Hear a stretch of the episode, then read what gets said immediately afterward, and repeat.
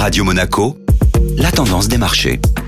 Et place à la tendance des marchés. Les principales bourses européennes sont reparties de l'avant. Hier, les actions européennes ont effarcé une partie des lourdes pertes enregistrées vendredi à la suite de la découverte d'un nouveau variant. Les commentaires de scientifiques évoquant pour le moment des symptômes légers chez les patients infectés et le fait que des laboratoires sont déjà sur le pont pour tenter d'adapter leur vaccin rassure quelque peu. Les investisseurs adoptent donc un point de vue plus mesuré en attendant d'y voir plus clair sur les répercussions sanitaires et économiques de ce nouveau nouveau variant.